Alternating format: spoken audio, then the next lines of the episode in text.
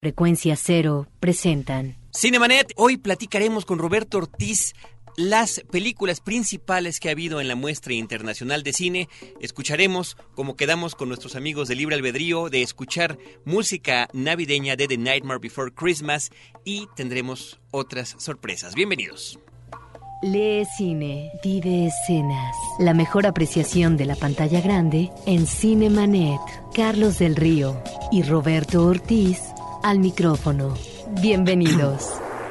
Esto es Cinemanet, nos da muchísimo gusto darles la bienvenida. Yo soy Carlos del Río, Roberto Ortiz, ¿cómo estás? Pues mira, hace rato que te estaba escuchando, hace un momento, mejor dicho, Carlos, consideré que más bien en eh, un programa contigo tendría que ser entrevistándote. Porque luces espléndido. Muchísimas gracias, Roberto. Yo Tienes sé que- tal yo- información que de repente haces un compendio, en este caso específico del programa anterior, de lo que son las películas y las referencias que se necesitan a propósito del tema de la Navidad. Te lo agradezco enormemente. Yo sé que lo dices más que otra cosa porque mañana es mi cumpleaños y estás portándote generoso como pocas veces en el año te puedo encontrar, pero vivamos ese momento, aprovechémoslo y además reiteramos también ahora desde Cinemanet la felicitación para nuestro compañero de Libre Albedrío, nuestro querido amigo Eric Montenegro, que pues terminamos descubriendo el día de hoy, compartimos cumpleaños este 14 Que mira de que su configuración física daría a entender que cumple muchos años. Sin embargo, es un jovenzuelo que apenas está iniciando la treintena. Realmente es un hombre muy joven voz, de una voz, vitalidad voz. y de una voz que seduce, ¿verdad? A cualquier radio escucha. Pues ahí está. Este es el inicio de este, uh, que es uno de los ya de los últimos programas del año en Cinemanet. Y tenemos, tenemos muchas cosas para ustedes. Noticias en Cinemanet. Nos enteramos, eh, Carlos, que Fernando Enke eh, va a participar, lo cual eh, finalmente tendremos que aplaudir en el Festival de Berlín y en lo que es la competición oficial de la edición número 58 de este festival internacional que es uno de los mejores del mundo.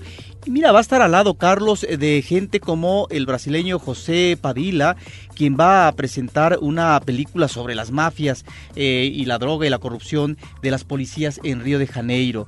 Pero también va a estar un director como Paul Thomas Anderson, un eh, director que en el caso de Magnolia llegó a ganar la, la Berlinale en 2000, de tal manera que también encontramos en esta edición próxima a Doris Dory, esta cineasta alemana extraordinaria eh, que en la Cineteca Nacional se llegó a presentar un ciclo de ella. Ella además estuvo también aquí en México en alguna ocasión y va a presentar una película que se llama Anami, una historia sobre un hombre que tiene un cáncer eh, que finalmente es incurable y además la relación que tiene con una eh, mujer que tiene tendencias esotéricas.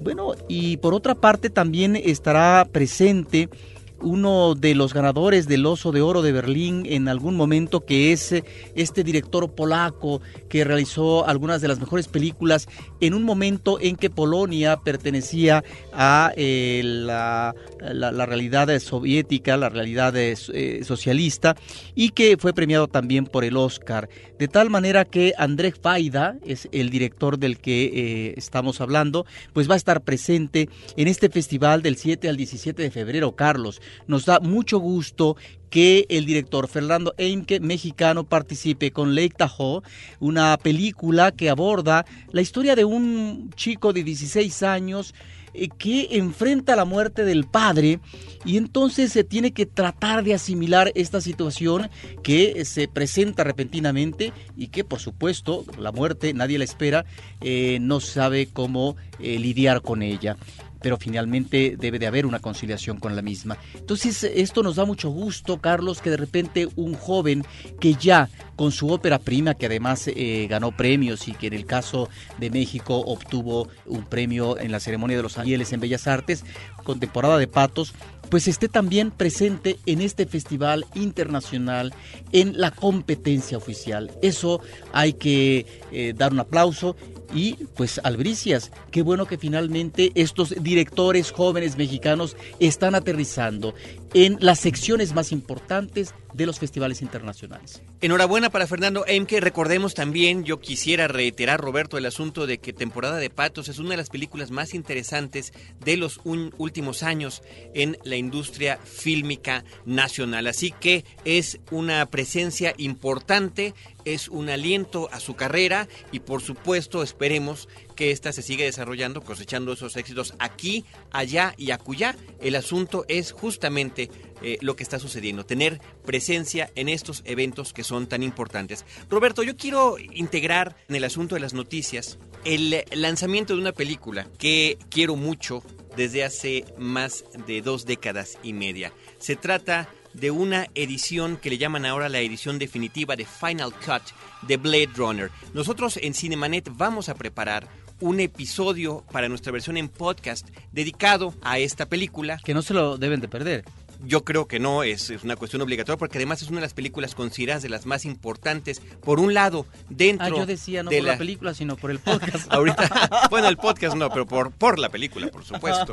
Eh, de las películas más importantes de la ciencia ficción, pero también de la filmografía eh, en general, ¿no? Una de las películas más importantes, visualmente impresionante. ¿Qué es lo que ha pasado con esta película? Eh, desde su fracaso comercial en su estreno en el año de 1982, esta cinta fue adquiriendo poco a poco un carácter de culto que fue fomentado, fue alimentado por dos cuestiones que estaban también desarrollándose a inicios de la década de los años 80. Una es la televisión por cable y la otra el home video, donde podías tú ver ya tus películas en el formato casero, en estos eh, videocassettes de beta en aquel entonces y posteriormente. ¿Tú te refieres eh, en cuanto a las posibilidades comerciales exitosas que eh, no pudo tener por eso la película de Blade Runner?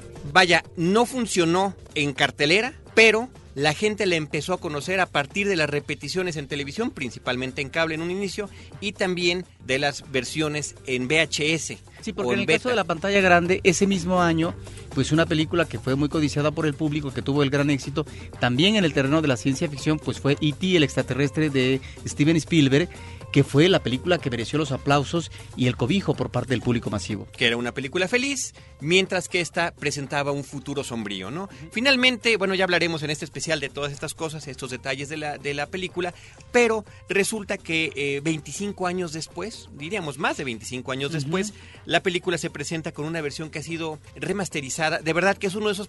A cada rato nos dicen, ah, la nueva versión de tal o cual. No, esta de verdad tiene sonido, espectacular, tiene un nuevo tratamiento rescatado de los negativos originales para restaurar, para recuperar lo glorioso que es el aspecto visual en especial que tiene esta cinta. Se respeta lo que se llama más o menos el corte del director con ciertos cambios que le hizo Ridley Scott en el 92 y se integran algunas escenas adicionales y algunos cambios que los fanáticos de corazón van a apreciar en particular. Pero además, otra de las cosas más importantes e interesantes es el documental que se llama Dangerous Días Peligrosos, que acompaña en un segundo disco a la edición. Se tratan de más de tres horas y media de entrevistas con prácticamente todas las personas que participaron en la película desde el director, desde el director hasta pasar por todos los del reparto, efectos especiales, fotografía, editor, contando anécdotas y presentándonos imágenes también que nunca habíamos visto. Entre otras personas, a la persona que estaba encargada de visualizar este futuro en Blade Runner, Sid Mead,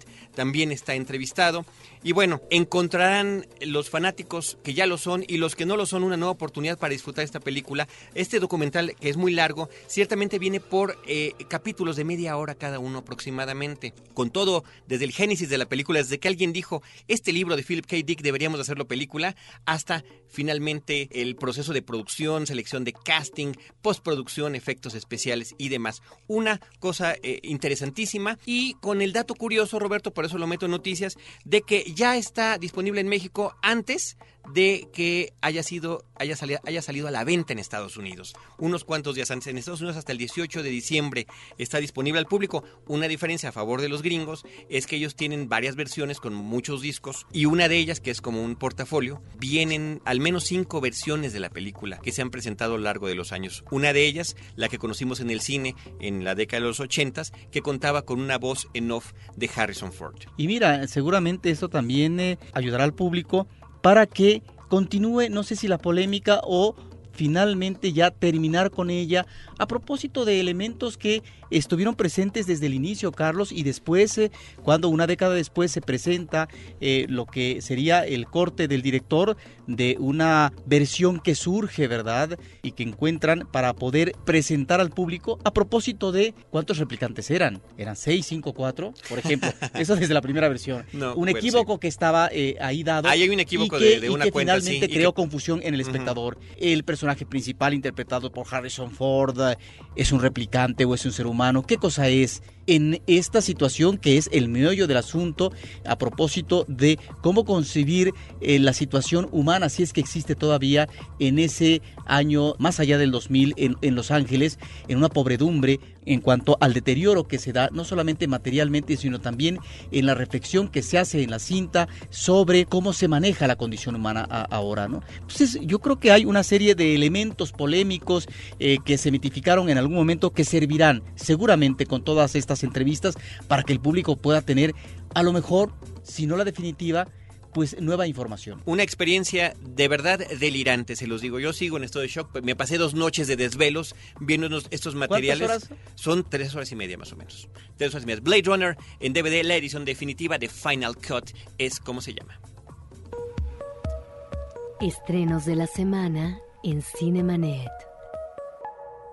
Roberto Ortiz, entre los estrenos de la semana, por supuesto, no pueden faltar películas que son de corte familiar y que son propias de estas temporadas de fin de año. Entre ellas está La Brújula Dorada de Golden Compass, una cinta a los cuales, pues ya la semana pasada les invitamos a una premiere, una película de fantasía con Daniel Craig y Nicole Kidman. Está también Encantada, Enchanted, una película con Amy Adams y James Marsden que también maneja estos elementos fantásticos, Roberto. Y finalmente, Venus, de Gran Bretaña del 2005 de Roger Mitchell con Peter O'Toole.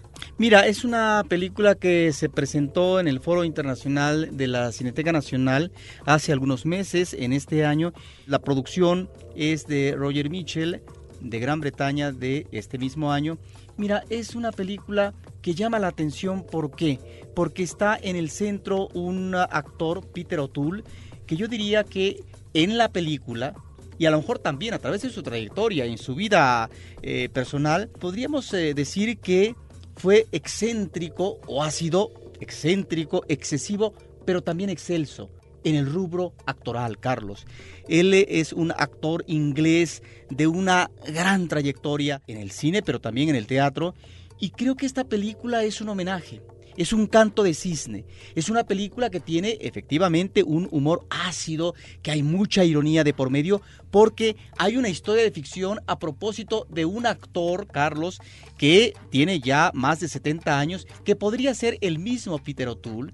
De tal manera que es cierto que no estamos hablando de una película autobiográfica, pero sí una película en donde Peter O'Toole se ve ante el espejo y ese espejo se refleja para el público. De tal manera que es también un acto, si no de valentía, sí de sinceridad por parte de Peter O'Toole de presentarse de alguna manera como es ahí están estos eh, manejos de la actuación, ahí está esta parte de la vejez, de la decadencia, pero por otra parte también una realidad eh, que no se puede perder de vista, el alcoholismo por parte de Peter O'Toole y que corresponde también al personaje que interpreta en esta película de Venus.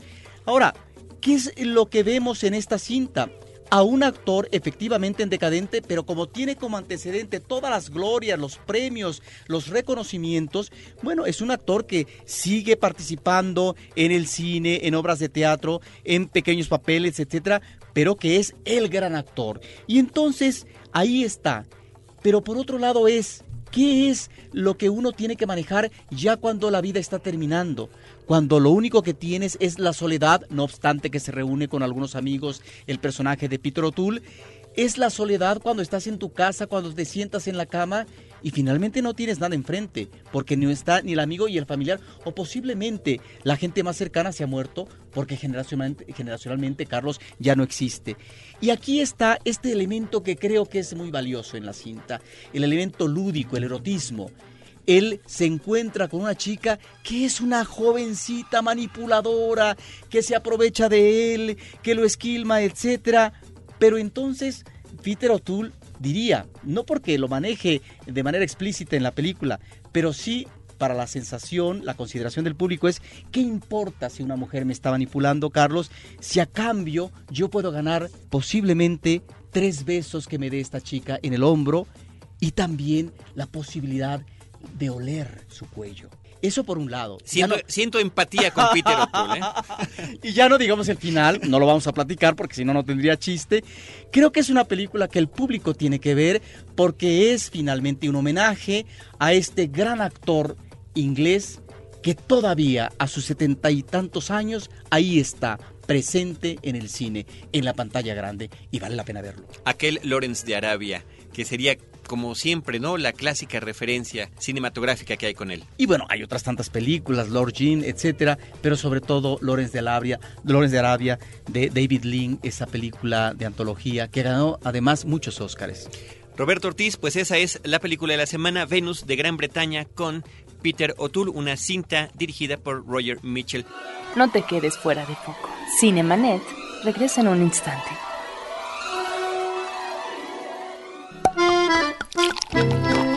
Frecuencia Cero y Vino para Principiantes te invitan a participar en una fantástica promoción.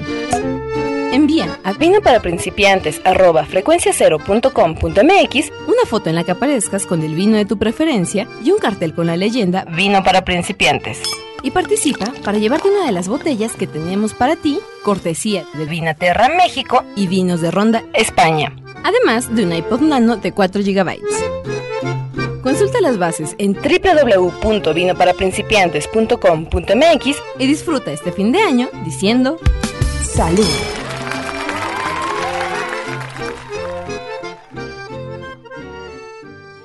Porque sentirse bien es cuestión de decisión. Frecuencia positiva. Un podcast de frecuencia cero. Pláticas íntimas a puerta abierta. www.frecuenciacero.com.mx Si quieres viajar de manera muy económica, escucha Pasajeros con Destino, un podcast de frecuencia cero para convertirse en un verdadero ciudadano del mundo. www.frecuenciacero.com.mx Fin del flashback. Estamos de regreso. Quiero agradecer, eh, ahora sí que personalmente, la llamada de Maricruz López. Felicidades a Carlos por su cumpleaños, que cumpla muchos más, colmados de buen cine, mejores deseos. eh, para un cinéfilo de corazón no se pueden tener. Ahora vamos a continuar, y digo continuar, con la cuestión musical Making Christmas de la película El extraño mundo de Jack, The Nightmare Before Christmas, música de Danny Elfman, interpretada por todos estos personajes del mundo de Halloween que se están preparando para una sórdida Navidad.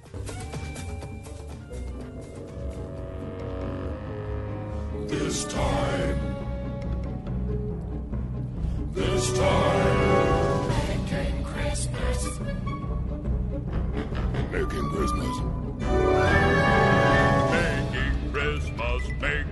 Christmas is so fine. It's ours this time, and won't the children be surprised? It's ours this time.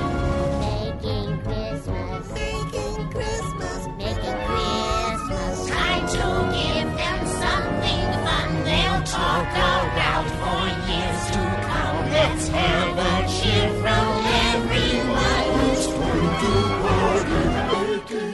Christmas. Making Christmas. Snakes and mice get wrapped up so nice with spider legs and pretty bows. It's ours this time.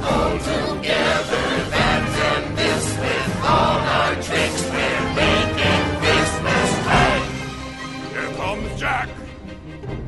I don't believe what's happening to me. My hopes, my dreams, my fantasy.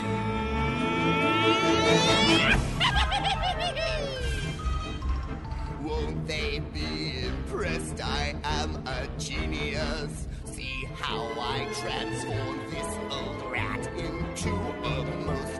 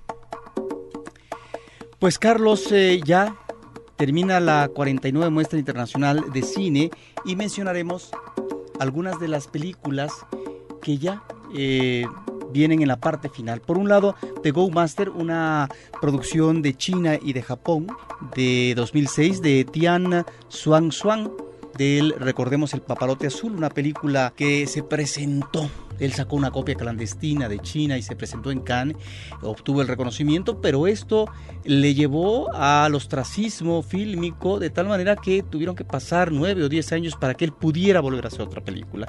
The Go Master es una película muy interesante que nos refiere a un eh, jugador del Go, la película no te explica qué es el Go, es un juego eh, que finalmente los dos contrincantes se presentan en un tablero. Hay una estrategia, eh, tiene toda su complejidad. No hay, por un lado, la cuestión de los pormenores, de cuál es la mecánica del juego. El público no se entera de ello. Sin embargo, creo que la cinta parte de una idea cómo este eh, hombre, desde muy joven, desde el principio lo vemos él envejecido, de más de 70 años seguramente, y después vemos una historia lineal, la infancia, la juventud, eh, lo que va a ser la madurez y la vejez. De este hombre siempre en su obsesión por el juego. Él desde que tiene 11 años es agraciado, es un hombre que finalmente es eh, muy competente, que tiene esa sensibilidad e inteligencia para poder estar en los grandes torneos y lo preparan para ello. Y él desde un principio habla de que tiene eso, que tiene la gracia, que tiene el don. Y si tiene el don, uno podría considerar que tal vez tiene el toque divino. Y lo que vamos viendo a través del desarrollo de su historia personal es de que tal vez no existe ese toque divino, sino lo que existe es una realidad. Y la realidad es abrupta, porque de repente hay una guerra de por medio, que es la guerra eh, que se presenta entre China y Japón. Él tiene que emigrar a Japón es eh, finalmente ahí donde vive para continuar esta posibilidad del juego en términos de lo que es eh, la profesión. Dedicó su vida a eso, se casa por supuesto, pero estas contradicciones que emanan del ser humano a propósito de cuál es el sentido eh, que tiene la vida, es lo que le lleva en un momento dado también, y también como producto de la guerra, ante la incertidumbre de lo que va a venir a continuación, a introducirse a una secta religiosa, a ser manipulado por su lideresa, etcétera. Creo que es una película muy interesante que nos plantea, por un lado, si efectivamente existe ese toque o finalmente es un producto de la realidad que se va presentando día a día en el contexto no solamente familiar, social, sino también histórico, que en este caso es el contexto de la guerra. Creo que es una película que el público no se debe perder. Otra de las cintas que seguramente eh, el público va a aplaudir es una coproducción de Suecia, Dinamarca, Noruega, Alemania, Francia y Japón de 2007 de Roy Anderson, un cineasta que ya había sido muy bien recibido por parte del público con canciones eh, del segundo piso. Creo que es una obra importante. Tú que estás vivo es la película que se presenta en esta muestra, que yo creo que es más de lo mismo. Es la repetición de temas que ya él presenta. Es un director muy original, efectivamente, pero yo no sé si finalmente se trata de un estilo o él repite hasta el cansancio, cosas que ya finalmente hemos visto. Es una película con una mirada muy pesimista de lo que es, yo no diría la realidad europea, sino finalmente la realidad humana que se está viviendo en la actualidad, en donde vemos, por ejemplo, esta relación de los vecinos de departamento a departamento, donde las eh, cuestiones son realmente difíciles en términos de convivencia. Hay una dificultad por parte de los personajes para relacionarse, para comunicarse, los personajes estar en un espacio abierto o estando en un espacio cerrado, finalmente se manejan como eh, si estuvieran a la manera, Carlos, de, los zombies. eh, no hay una articulación eh, del cuerpo que permita un tipo de comunicación efectiva. En fin, creo que es una película muy interesante que vale la pena ver y que nos presenta algunas escenas formidables de, de gran ingenio visual y por otra parte también ese final que en buena medida, yo diría, nos remite también a un clásico del cine de la ciencia ficción eh, de eh, Kubrick, de Stanley Kubrick, que es eh, esta película que Kubrick hizo a propósito de lo que podría ser la hecatombe nuclear, Doctor Insólito. Ahí está, pues, Tú que estás vivo, una película muy importante de un director nórdico que no se deben de perder. Y por otra parte, está también esta cinta Cállate y Canta de Estados Unidos de 2006 de Bárbara Kuple, una película que me llama la atención porque fíjate que en un momento de gran éxito, en la pasarela realmente de la fama por parte de un trío de música country que es eh, el eh, grupo Dixie Chicks, resulta que llega hasta el sótano de la popularidad, de lo que es eh, el apoyo mediático, etcétera, porque en una gira en ah, 2003, que es el año de la invasión por parte de los Estados Unidos a Irak, Carlos, resulta que Natalie Maines, una de las tres integrantes, se le ocurre declarar en pleno concierto, con gran euforia, ella dice, estamos aver- avergonzadas de que el presidente de los Estados Unidos sea de Texas. Eso valió para que se viniera abajo la carrera de este trío y que se tuviera que replantear, porque entonces todas las estaciones de radio de música country, por supuesto que no aceptaron la música de ellas, hubo un bloqueo mediático a través de la televisión, de los medios de comunicación, de tal manera que esto nos habla también de una realidad geográfica del sur de los Estados Unidos muy conservadora y que en esa euforia bélica que vive la sociedad estadounidense de lo que es la participación de Estados Unidos en la guerra de Irak, bueno, pues finalmente no solamente hubo grupos derechistas que estaban en contra de ellas, sino que las bloqueaban e inclusive hubo amenazas de muerte. Creo que es una buena reflexión a propósito de cómo finalmente la música no está ni mucho menos desvinculada, Carlos, a las cuestiones de la política real. Muy bien, Roberto, pues antes de que entraras de lleno con la otra cartelera y esta cuestión que nos estás comentando, las últimas películas de la más reciente muestra internacional de cine, que por cierto yo quiero reiterar para que la gente eh, sepa dónde encontrar más información, de dónde la pueden ver, eh, pueden consultar la página de la Cineteca Nacional www.cinetecanacional.net. Antes de entrar con eso, estábamos escuchando Making Christmas de la película The Nightmare Before Christmas y un hecho insólito en la radio, un medley con la canción de los Beatles de Happy Birthday que me pusieron, que me puso aquí el equipo de producción, lo cual agradezco muchísimo a Paulina, a Gabo y a Celeste. Muchísimas gracias. Pero este digo ese medley como que no no lo habíamos escuchado antes. Tenemos pases para la Cineteca Nacional, pases para la Cineteca Nacional. Para todos aquellos que gozan del cine con un sentido diferente, tenemos pases dobles para funciones de la Cineteca Nacional. Escribe a promociones arroba cinemanet.com.mx y llévate tus boletos para lo mejor del cine internacional con la Cineteca Nacional y Cinemanet. Vamos a escuchar ahora, Roberto, fragmento de uno de nuestros más recientes episodios en podcast. Se trata del episodio número 177, el que dedicamos a una publicación que es un conjunto de ensayos literarios. Se llama Amor al Terror. Es una compilación que hace Sandra Becerril y donde uno de los autores es nuestro amigo y compañero de eh, Frecuencia Cero, eh, Roberto Coria. Cada uno de los nueve ensayos que aparecen en esta publicación son de alguna película clásica de terror. Así que es interesante que lo conozcan. Esto fue además presentado el, la publicación recientemente en la Feria del Libro de Guadalajara. Con esto además es con lo que nos despedimos en esta ocasión de nuestro público. Queremos agradecer a nuestro equipo de producción, a Paulina Villavicencio, a Celeste North, a Gabo que está el día de hoy en los controles. Y disfruta, por favor, de la canción y muchas felicidades. Muchísimas gracias, Roberto, muchísimas gracias. Todo el equipo, finalmente nos acordamos del disfrute que tuviste. No, y yo como casi no lo he estado anunciando, pues este agradezco que se hayan recordado, porque si no lo presume uno quién, ¿verdad? este también Abel Cobos en la postproducción de nuestros programas y reiterarles que los episodios de podcast de Cinemanet, donde también aparecen los que hacemos en el programa en vivo en Horizonte, los pueden encontrar en www.frecuenciacero.com.mx. Insisto, esto es un fragmento de lo que viene en el podcast de Amor al Terror. Nos despedimos, pero recuerden que nosotros lo seguimos esperando cada semana con cine, cine y más cine. La idea surge precisamente de la necesidad de tener un libro que hablara de estos temas, pero un poquito más personal.